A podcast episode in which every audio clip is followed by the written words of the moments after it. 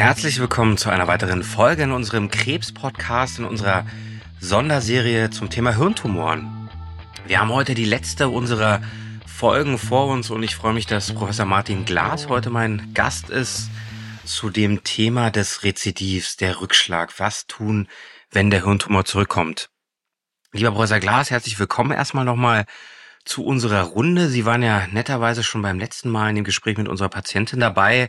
Aber vielleicht können Sie sich noch mal kurz vorstellen, noch mal ein, zwei Worte zu Ihnen sagen, wer Sie sind, was Sie arbeiten und wie Sie zu uns gekommen sind.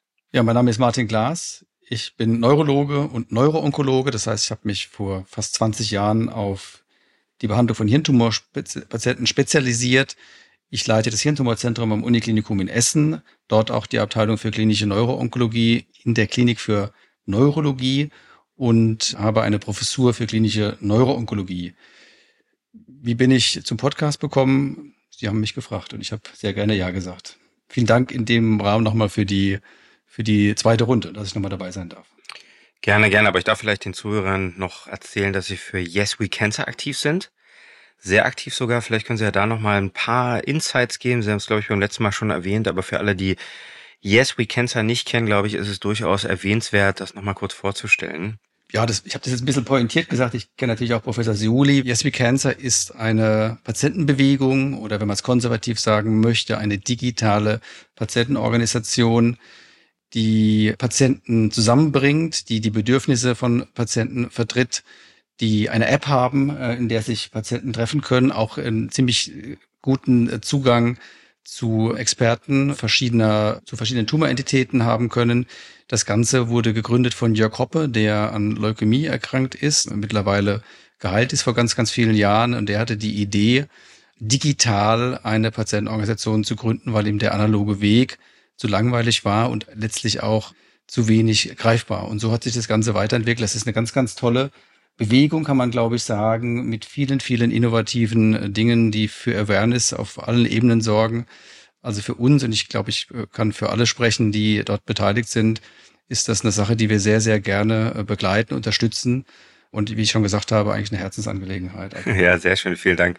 Ich denke, das ist ganz, ganz wichtig und in dieses Format soll auch unser Podcast fallen, so ein bisschen Richtung Aufklärung und im digitalen Zeitalter eben so interaktiv wie möglich. Wir hatten jetzt schon einige Folgen zum Glioblastom, zu Hirntumoren und ich muss ehrlicherweise als Gynäkologe sagen, dass ich doch ein bisschen überrascht bin, wie komplex die Erkrankung dann doch am Ende ehrlicherweise ist. Wir haben von Professor Vaikosi was zur Operation gehört. Wir haben Patientinnenperspektiven gehört. Wir haben auch die Angehörigenperspektive gehört und es ist relativ schnell klar geworden, dass diese Tumorerkrankung zu so einer Erkrankung gehört, die häufig wiederkommt und leider auch meistens in einem relativ engen Zeitraum, trotz optimaler Erstbehandlung, trotz Operation. Können Sie das vielleicht noch mal ein bisschen in, in Zahlen fassen? Wie hoch ist das Risiko, dass die Erkrankung wiederkommt? Beim Eierstockkrebs zum Beispiel sagen wir immer, das Risiko ist um die 80 Prozent innerhalb von zwei bis drei Jahren Rezidiv zu bekommen. Wie hoch ist so das Risiko allgemein und wie wird das häufig erkannt? Wenn man noch einen Schritt zurückgeht, jetzt nicht über das Glioblastom, das ist der bösartigste Hirntumor im Erwachsenenalter, den wir kennen, wenn wir generell uns mit bösartigen Hirntumoren beschäftigen oder bösartigen hirneigenen Tumoren. Hirneigen deswegen, das sind Tumore, die wachsen oder finden den Ursprung im Gehirn und kommen nicht von außerhalb, wie beispielsweise, so wäre unsere Schnittmenge, wie beispielsweise Hirnmetastasen von beispielsweise gynäkologischen Tumoren, Brustkrebs und anderen Tumoren. So ist es bei den hirneigenen bösartigen Tumoren, sind alle nicht heilbar. Und das muss man ganz offen besprechen, weil nicht heilbar heißt, Rückfallrisiko oder Progressrisiko, Wachstum der Erkrankung 100 Prozent leider. Es unterscheiden sich nur die Zeiträume. Und wenn wir beim Glioblastom sind, ist es extrem schwer, das zu beziffern. Wir können jetzt über mediane und statistische Zahlen sprechen. Ich, das macht vielleicht im Einzelfall mal Sinn, aber ist trotzdem problematisch, weil diese Erkrankung so unterschiedlich verläuft. Wir nennen das Heterogen oder Heterogenität. Jeder Patient hat eigentlich seinen eigenen Tumor und im Tumor selbst gibt es ganz viel unterschiedliche Zellen, die auch nicht alle gleich auf Therapie ansprechen. So, das wird aber jetzt, ich will jetzt nicht diese Schublade aufmachen, weil das, glaube ich, ein Fass ohne Boden ist. Also, diese Tumore sind nicht heilbar und man muss den Patientinnen sagen, dass diese Erkrankung wiederkommen wird. Aber, das klingt jetzt alles ganz schlimm, das Ziel ist natürlich, dass wir es schaffen, so gut es geht, diese Erkrankung zu kontrollieren. Das gelingt uns immer besser, also auch Zeit zu gewinnen in einer vernünftigen Lebensqualität, was immer das bedeuten mag. Und in der Hoffnung, dass man entweder doch zu einer Ausnahme gehört, zu den sogenannten vielleicht Langzeitüberlebern, die es auch gibt bei dieser Diagnose, und dass wir als Mediziner oder Medizinerin unsere Hausaufgaben so machen und den Fortschritt eben weiter vorantreiben. So ist, glaube ich, zumindest meine Vorgehensweise, darüber zu sprechen. Ja, vielen Dank. Wie sieht denn die Nachsorge bei Hirntumorpatientinnen aus? Was verstehen Sie unter Nachsorge? Würde das bedeuten, alles, wenn die Therapie abgeschlossen ist, was man dann mit den Patienten macht? Oder genau, also bei uns ist es üblicherweise so, Patientin wird operiert oder bekommt eine Strahltherapie oder Chemotherapie, je nachdem. Und sobald die Behandlung abgeschlossen ist, gibt es ein Nachsorgekonzept, an das wir glauben, was aber ehrlicherweise wissenschaftlich noch nicht wirklich bewiesen hat, dass die Patienten dadurch länger leben oder auch der Krebs oder das Rezidiv früher erkannt wird. Aber in der Gynäkologie ist es üblicherweise so, dass man dann in den ersten drei Monaten, also alle drei Monate, eine Nachsorgeuntersuchung macht, eine Ultraschall macht, eine gynäkologische Untersuchung macht und es gibt auch Tumormarker. Das macht man dann für drei Jahre, danach dann jedes halbe Jahr und danach dann jährlich. Ich weiß eben, dass es das nicht überall gibt, deswegen hätte mich interessiert, wieso eben das beim Glioblastom oder bei anderen Hirntumoren, ob es überhaupt so ein Konzept in der Art gibt. Ja, die, also die Patienten sind erstmal relativ lange in, in, in Therapie. Also ich weiß nicht, wie das bei, der, bei, bei ihren Tumoren ist, aber je nach ähm, Therapieschema kann man schon davon ausgehen, dass man vielleicht ein Dreivierteljahr oder länger noch in einer Chemotherapie der medikamentösen Phase ist und dann kommt das, was Sie mich gefragt haben, die sogenannte Verlaufskontrolle. Wir haben leider keine validierten Biomarker oder Tumormarker. Das gibt es bei Tumoren, die jetzt nur im Hirn wachsen, noch nicht. Das ist eigentlich Gegenstand der Forschung, so dass wir als Tool, sage ich mal, haben die Bildgebung des Gehirns und da ist der Goldstandard natürlich die Kernspintomographie, MRT, Magnetresonanztomographie. Das sind so die Begriffe, mit denen wahrscheinlich viele was anfangen können. Und wenn wir jetzt vom Glioblastom sprechen, also bösartigster Hirntumor, dann machen wir die Nachsorge alle zwei bis drei Monate. Wir sind ein bisschen zwanghaft, wir machen das gerne alle zwei Monate, hängt aber so ein bisschen auch von der Fragestellung oder vom grundsätzlichen Verlauf ab. Aber ich glaube, so der allgemeine Standard wäre, dass man sagt, man macht alle drei Monate dieses MRT. Das ist so der normale klassische Weg. Dazu gibt es ein paar Varianten und auch ein paar Spezialbildgebungen. Also wir können eigentlich nur mit Bildgebung im Wesentlichen arbeiten. Und ähm, das wären dann so Spezialsachen, nuklearmedizinisch, also PET hat vielleicht der eine oder andere mal gehört, Positronenemissions, kann selbst nicht aussprechen, Emissionstomographie, wo der Stoffwechsel des Tumors analysiert wird. Man bekommt dann auch was gespritzt, was radioaktiv markiert ist, kein Kontrastmittel, das ist ein bisschen was anderes und kann dann den Tumor darstellen. Da gibt es verschiedene Fragestellungen. Wenn man nicht ganz sicher ist, ob das MRT wirklich ein Wachstum oder nicht Wachstum zeigt, ist eine ergänzende Methode. Und wir haben natürlich immer die Möglichkeit, trotz aller moderner Technologie uns den Patienten und die Patientin anzuschauen, also neurologisch zu untersuchen. Das ist ja auch ein sensibles Tool, um, um weiterzukommen, um die Krankheit einschätzen zu können. Aber wir wollen natürlich sehr früh ein Progress oder ein Wachstum oder Wiederauftreten der Erkrankung sehen, bevor das unsere Patientinnen wahrnehmen, weil wir natürlich davon überzeugt sind, dass man dann vielleicht auch besser therapieren kann. Das heißt, grundsätzlich ist es auch ein Unterschied zur Erstdiagnose, wo ich gehört habe, dass es häufig mit Akutereignissen einhergeht, Epilepsie oder zumindest merkbare neurologische Ausfälle. Das heißt, da ist tatsächlich die Bildgebung der Standard, dass man Dinge erkennt, bevor sie symptomatisch werden. Im Idealfall ja. In der Realität ist es natürlich nicht immer so, weil man auch die Situation hat, dass man äh, der Erkrankung hinterherläuft. Das heißt, Patienten verspüren dann eine Zunahme ihrer neurologischen Beschwerden, ihres Symptoms. Vielleicht nimmt eine Lähmung des Armes zu oder es kommt zu einer Kopfschmerzsymptomatik. Ich will jetzt mit Kopfschmerzen keine Angst machen, weil das ein sehr unspezifisches Symptom ist. Ich meine, wir haben alle, wir beide wahrscheinlich auch mal Kopfschmerzen gehabt in verschiedenen Situationen und ganz, ganz viele haben vielleicht auch eine Migräne, auch mit dem Hirntumor. Und was ist dann ein Wachstum der Erkrankung und was nicht? Ich glaube, das, das Klassische wäre schon ein, eine Zunahme der neurologischen Beschwerden. Die können wir schwer erklären durch andere Umstände. Selbst ein epileptischer Anfall, der natürlich auch nochmal im Laufe der Erkrankung vorkommen kann, und der sehr häufig ist bei Erstdiagnose. Wir haben ganz viele Patienten, die kommen so ins Krankenhaus, weil sie einen Anfall hatten, kriegen dann ein Bild des Kopfes muss nicht zwangsläufig bedeuten, die Erkrankung ist ähm, dynamisch im negativen Sinn, also ist gewachsen. Aber Sie haben recht, der Idealfall wäre, aber das klappt leider nicht immer, weil dieser Tumor kann doch in kurzer Zeit leider sehr, sehr schnell wachsen und dann, je nachdem, wo er liegt, kann er Beschwerden machen. Verstehe. Da würde ich auch direkt schon zu den verschiedenen Möglichkeiten kommen, weil das ist natürlich immer das, was die Patientinnen und Patienten am meisten interessiert.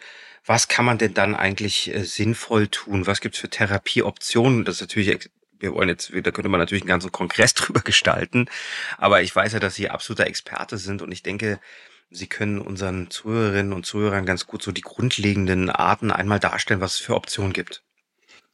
Ich habe jetzt nicht, ähm, ähm weil die natürlich noch nicht verfügbar sind, die anderen Podcast-Folgen gehört, aber Sie haben ja schon über Therapie gesprochen und im Rezidiv, also beim Wiederauftreten der Erkrankung oder beim Wachstum der Erkrankung, fragen wir die gleichen Dinge ab, die wir auch initial ähm, abfragen. Wir fragen, kann man diese, diesen Tumor nochmal operieren?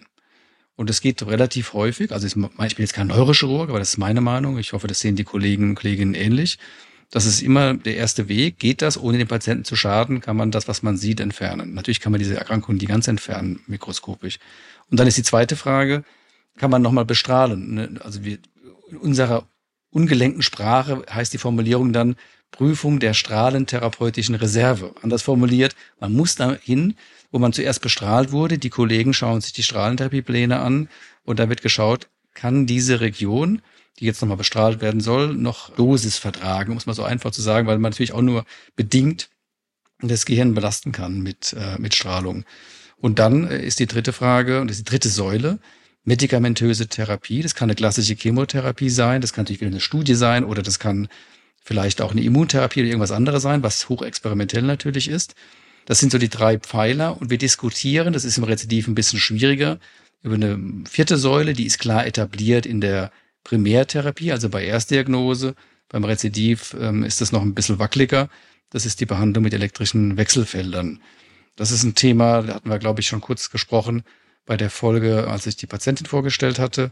Ja, das ist eine Methode, wo, wie der Name sagt, elektrische Wechselfelder eingesetzt werden, um die Zellteilung der Tumorzellen zu beeinflussen, vielleicht auch die Zellen abzutöten. Genau, das haben Sie beim letzten Mal ja schon ansatzweise ganz gut dargelegt. Ich würde aber trotzdem gerne darauf zurückkommen, für welche Patienten käme jetzt diese Art von Therapie in Frage, die elektrische Wechselfeldtherapie? Ja, der Klassiker wäre Neudiagnose eines Patienten oder einer Patientin mit Glioblastom, die oder der mit einer Radiochemotherapie behandelt wurde, nach Abschluss der Strahlentherapie, stabiler Verlauf, Hinzunahme zur dann folgenden Begleitchemotherapie und dann kann behandelt werden. So sieht's hat's der gemeinsame Bundesausschuss beschlossen. Dann kann behandelt werden bis zum Auftreten des zweiten Rezidivs. Und so, so schwierig ist das formuliert und so starr wird es auch entschieden, beantwortet aber vielleicht auch so ein bisschen oder erklärt, warum ich so ein bisschen gezögert habe bei Ihrer Frage, wie behandeln wir im Rezidiv? Weil wenn wir nur im Rezidiv starten mit der Hinzunahme der elektrischen Wechselfelder, gibt es große Diskussionen, wie wird das erstattet und wie auch immer. Anders aber, wir dürfen, wenn wir schon zu Beginn begonnen haben mit dieser Behandlung, also in der Erstdiagnose, im Rezidiv weiter behandeln. Das ist ein bisschen bizarr, aber so ist die Studie damals gemacht worden. Also dafür wäre es geeignet, aber ich glaube ehrlicherweise für alle Patienten mit einem bösartigen Hirntumor beziehungsweise für alle Patienten mit einem Glioblastom macht es Sinn, so machen wir es ja auch mit anderen Substanzen, wenn die mal in einer Linie erfolgreich waren, dann versuchen wir natürlich diesen Weg auch in einer anderen Therapielinie einzusetzen. Ich will sagen, wenn ein Patient noch nicht mit elektrischen Wechselfeldern in der Primärsituation behandelt wurde, diskutieren wir es logischerweise auch im Rezidiv, auch wenn genau diese Studie so nicht da ist in dem Sinne. Gibt es da weitere Forschungsansätze, das noch weiter zu ergründen oder diese Indikation noch zu erweitern? Ja, also im Moment ist der, der ähm, Weg eher der gewesen, dass man versucht, noch früher zu behandeln.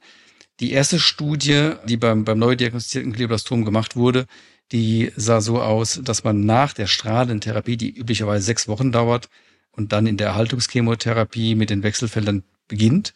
Das ist gar nicht so einfach. Ich weiß nicht, das alle kennen. Das sind ja so Pflaster mehr oder weniger. Die erzeugen dieses elektrische Wechselfeld, das heißt den Wechsel von Plus- und Minuspol 200.000 Mal in der Sekunde. Das hört sich ja definitiv nach einer komplexen Indikationsstellung an, was ja ehrlicherweise oft in der Onkologie so ist. Und es ist ja eben auch oft so, dass die Evidenz aus Studien, also die, die Beweise sozusagen aus Studien eben immer nicht unbedingt so, so sind, wie man sie sich wünscht, aber sie doch eine gewisse Wirksamkeit zeigen. Wie kann denn eine Patientin oder ein Patient jetzt ein Zentrum finden, wo so eine Therapie angeboten wird? und wo sie auch sinnvoll informiert werden kann, ob das denn, denn in die Indikation passt oder nicht. Ja, es gibt, ähm, es gibt ja eine Reihe von zertifizierten Zentren, nicht jetzt, nicht jetzt primär für die Tumor Treating Fields, so wäre der, der Fachbegriff, die elektrischen Wechselfelder, sondern äh, zertifizierte Zentren von der Deutschen Krebsgesellschaft. Das sind relativ viele und die müssen ja gewisse Kriterien erfüllen. Das ist bei den anderen Tumoren in ihrem Feld wahrscheinlich ganz genauso. Also sie müssen Tumorboard haben, Experten und, und, und. Und das wären erstmal generell primär die Anlaufstellen. Jetzt gibt es darüber hinaus auch Zentren, die sich als spezialisierte Zentren für die äh, Tumor Treating Fields sehen. Das findet man auch relativ leicht online, so dass man weiß, dass das äh, schon mal Zentren sind, die sich damit beschäftigen, die das anbieten und die sich damit gut auskennen. Wie man jetzt jemand findet, der gut aufklärt, kann ich nicht sagen. Das ist ja sehr individuell. Was bedeutet das? Ich halte es für wichtig, dass wenn man sich mit Hirntumoren beschäftigt und gerade mit dem Glioblastom und wenn man sich die Datenlage anschaut und auch überlegt, was haben wir erreicht in den letzten 15 bis 20 Jahren? Wir haben eine Routinetherapie, die ist 2005 im New England Journal publiziert worden, also in einer hochkarätigen Zeitschrift. Und die haben wir heute immer noch. Und wir haben ja versucht, ganz, ganz viel zu machen, um besser zu werden. Und das ist uns ja, wenn man ganz ehrlich ist, bei zwei Studien nur gelungen. Das kann man auch sagen, immerhin bei zweien. Und eine hat die elektrischen Wechselfelder eingesetzt, sodass ich eigentlich davon ausgehen würde, dass jeder, der sich mit der Thematik als Experte beschäftigt, auch Patienten darüber aufklärt. Aber man kann ja verschiedene, auch in der Therapie verschiedene Vorlieben haben. Es wird bei Ihnen ja genauso sein, wenn man, wenn man eine Auswahl hat zwischen mehreren Ansätzen, kann man sich auf das eine oder andere entscheiden. Definitiv, aber hier kann ich auch nur noch mal unsere Zuhörer ermutigen, sich eine Zweitmeinung einzuholen. Also ganz generell finde ich, sollte man gerade bei komplexen Tumorerkrankungen immer noch mal über eine Zweitmeinung nachdenken und meinetwegen auch eine Dritt- und eine Viertmeinung. Und eigentlich sollte dort kein Onkologe sich in irgendeiner Art irgendwie gestört fühlen. Das mir, liegt, liegt mir auch im Herzen und da sehe ich ganz genauso wie Sie. Und das sage ich auch meinen, meinen Patientinnen immer. Also Dritte- oder Viertmeinung, ich, irgendwann wird es wahrscheinlich kompliziert, wenn es unterschiedliche Meinungen gibt. Zweitmeinung auf jeden Fall. Und wenn Sie, also wenn ich, wenn ich, wenn ich Sie so ansprechen darf, liebe Zuhörer oder Zuhörerinnen, sich beraten lassen und fragen nach einer Zweitmeinung und der behandelnde Arzt oder behandelnde Ärztin sieht das kritisch, dann ist es für mich ehrlicherweise schon so ein Alarmsignal, sind sie da richtig aufgehoben, weil da darf es ehrlicherweise gar keine Eitelkeiten geben. Wir sehen uns als Berater oder Beraterin und die Eitelkeit, die muss zu Hause bleiben, ehrlicherweise. Aber absolut, das kann ich Ihnen vollumfänglich zustimmen und genauso äh, sehe ich, sehe ich das auch. Vielleicht, wie gesagt, abschließend zu den TTF-Fields auch gerne verweisen auf die Folge mit der Patientin, aber merken Patientinnen davon was? Jetzt haben wir über Klebeelektroden gesprochen. Wie, wie ist denn so die Toleranz dieser Therapie? Das ist eine, also wir diskutieren ja kontrovers über diese äh, Therapie aus ganz vielen verschiedenen Gründen. Da spielt viel Politik eine Rolle, wie, wie bei anderen Sachen vielleicht auch. Hier, hier besonders, weil es erstmal so eine Art im erst, auf ersten Blick eine Out-of-the-Box-Strategie war. Das heißt, als irgendwas Ungewöhnliches. Und es gab viel Streit, weil es jetzt nicht einfach eine Infusion war, sondern eine Pille, die man erfunden hat. Dann gab es die Daten, dann wuchs die Akzeptanz, aber man sieht es natürlich, wenn Patienten so behandelt werden und dann ist man dazu übergegangen, dass die, die nicht daran glauben, gesagt haben, das ist ja eine Qual für die Patientinnen und äh, ein massiver Einschnitt in Sachen Lebensqualität.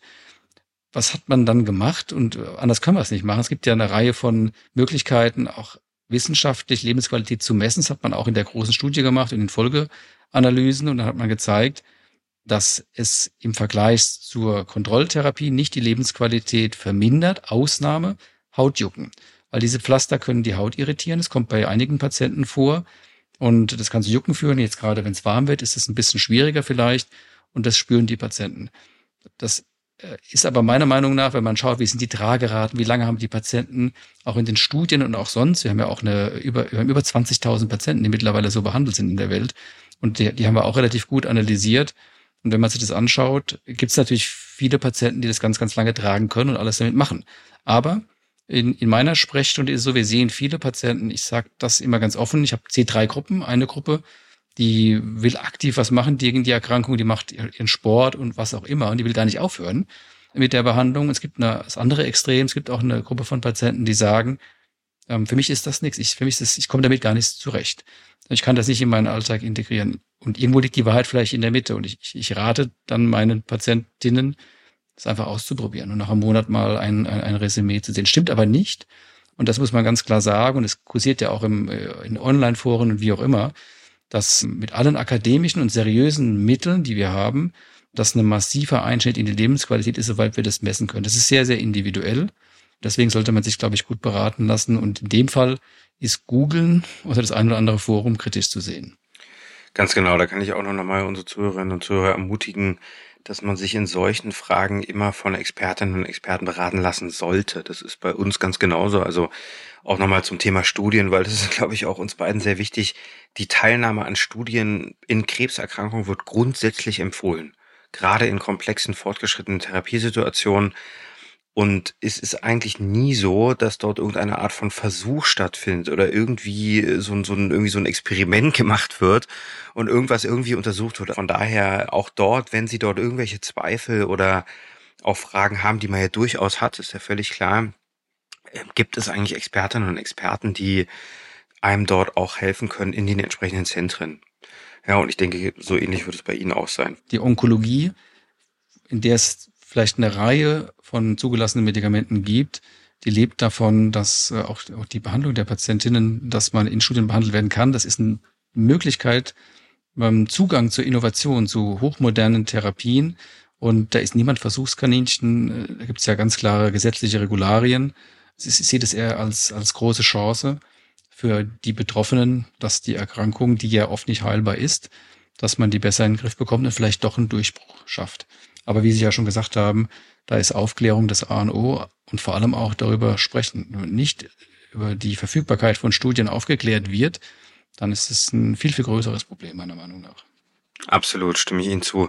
Sie haben uns äh, ganz am Anfang so ein bisschen die drei Säulen äh, dargelegt, also Operation, Chemotherapie, Bestrahlung und eben diese Art der Therapie. Wie ist denn eigentlich der Stellenwert der Immuntherapie bei, bei Hirntumoren? Weil das ist ja auch was, was man auch in den Populärmedien immer mal wieder liest, großer Durchbruch, ähm, vor allem als allererstes beim, beim Hautkrebs, beim malignen Melanom, wo eben bestimmte Formen der Immuntherapien, also Medikamente, die irgendwie das eigene Immunsystem bestärken, den Tumor zu attackieren. Wie ist da der Stand bei Hirntumoren aktuell?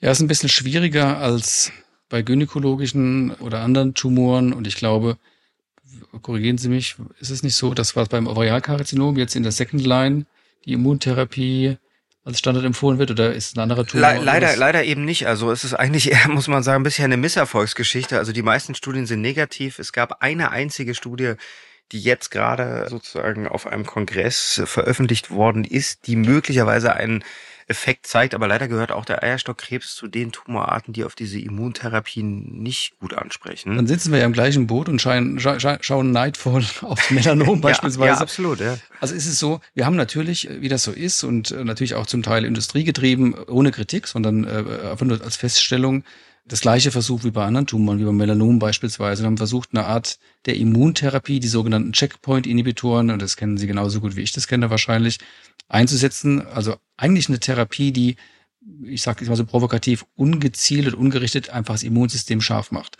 Und das hat man in großen Hirntumorstudien versucht, hat leider nicht in Erfolg gebracht, sodass dieses Kapitel, ich will nicht sagen abgeschlossen ist, aber in der Monotherapie nicht wirksam war. Ausnahmslos. Auch wenn man verschiedene Betrachtungsweisen noch herangezogen hat. Der neue Hype, und ich sage deswegen Hype, weil wir noch nicht die Datenlage haben, ist gegen die Tumore zu impfen. Also nicht prophylaktisch wie bei Corona als Schutz vor der Infektion, sondern wenn die Erkrankung schon da ist, so zu impfen, dass das Immunsystem den Tumor angreift. Da gibt's unglaublich spannende Ansätze und Vordaten, dass die Verträglichkeit funktioniert, dass wir wahrscheinlich auch das Immunsystem so modifizieren können, dass es den Tumor angreift.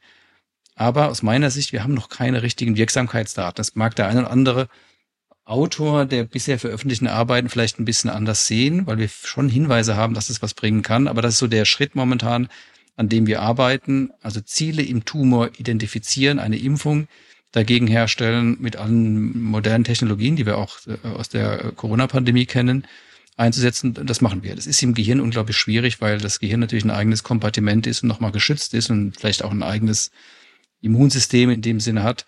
Aber ich habe die große Hoffnung, dass wir da einen Schritt weiterkommen. Das wäre so der, der Weg momentan, den wir bestreiten. Sehr schön, vielen Dank. So ähnlich ist auch in, in unserem oder in meinem Feld. Gibt es denn darüber hinaus noch weitere Ansätze in der Wissenschaft, das Rezidiv oder das Wiederauftreten, das Wachstum zu behandeln, die Sie für vielversprechend halten? Also wir haben als Überschriften und wahrscheinlich haben wir da auch eine Schnittmenge. Und das ist ja auch schon ein Hype, der noch ein bisschen länger läuft. Das Stichwort früher hat man es genannt, personalisierte Medizin, heute sagt man es ein bisschen moderner, vielleicht auch, weil man wieder ein neues Wort erschaffen will, Präzisions, in meinem Feld Neuroonkologie. Das heißt, man versucht, jeden Patiententumor, ich hatte ja am Anfang gesagt, dass jeder Patient oder jede Patientin leider ihren eigenen Tumor hat, auch wenn der gleich heißt, den so zu entschlüsseln oder Merkmale zu identifizieren, die man gezielt behandeln kann, für die es vielleicht eine, eine Substanz gibt. Und äh, das wäre quasi dieses präzise oder personalisierte Vorgehen. Das ist ein ganz spannender Ansatz, unglaublich kompliziert, weil wenn man einen Weg geht oder versucht auszuschalten, dann wird ein anderer wieder aktiv, der Ärger macht. Aber in meiner Anfangszeit haben wir das gar nicht gemacht und haben versucht, diese Substanzen einzusetzen, haben einfach gedacht, bei, wenn man 100 Patienten untersucht, haben die dienen die Merkmale und wird schon so passen, wir behandeln. Also da sind wir einen großen Schritt weiter.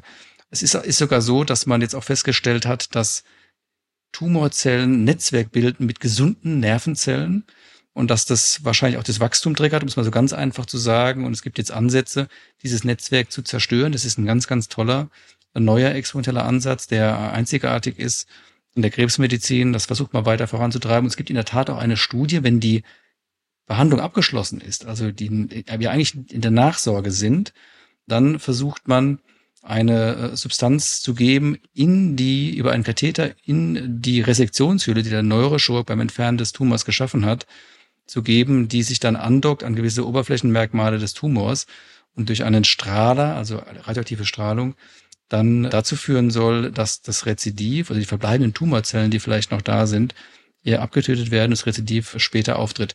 Das ist so eine Erhaltungstherapie, nennen wir es mal so, nach Abschluss der ähm, eigentlichen Krebstherapie.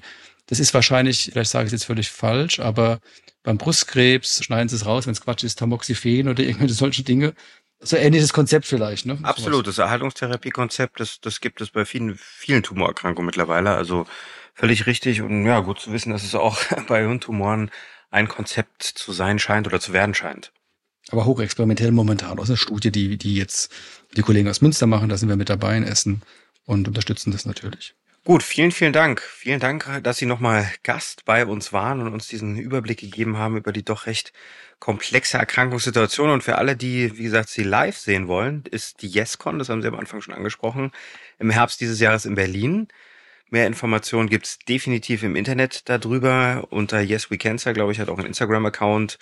Also da sind auch alle viele andere unserer Experten, muss man ehrlicherweise sagen, Professor Sihuli und so weiter und so fort. Und sicherlich für alle Interessierten kann ich Sie auch in unserer beiden Namen herzlich dazu einladen. Ich hoffe, das ist richtig so und auch in Ihrem Sinne, Herr Glas. Absolut, also ähm, kann ich nur unterstützen. Es ist ein tolles Ereignis, online oder vor Ort. Schauen Sie gerne vorbei. Und vielen Dank, viele Grüße nach Essen und ja, vielleicht bis zu einer der nächsten Folgen. Vielen Dank. Dankeschön. Dieser Podcast wurde mit der Unterstützung der Novocure GmbH erstellt.